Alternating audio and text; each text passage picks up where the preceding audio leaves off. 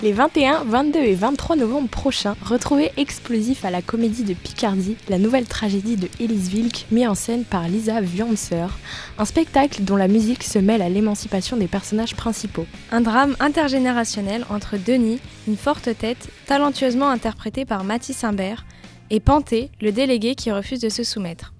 Le jeune garçon, joué par Pierre Lefebvre-Adrien, a également une relation toxique avec sa mère, Agave, la psychologue du lycée, dont le rôle est assuré par Diana Sakalos-Kaité. Une interprétation moderne des Balkans d'Euripide, reprenant les expériences menées à l'adolescence et son intégration sociale conflictuelle. Une pièce découpée comme un album musical pop-rock. Retrouvez Explosif les 21, 22, 23 novembre à la Comédie de Picardie au 62 rue des Jacobins à Amiens.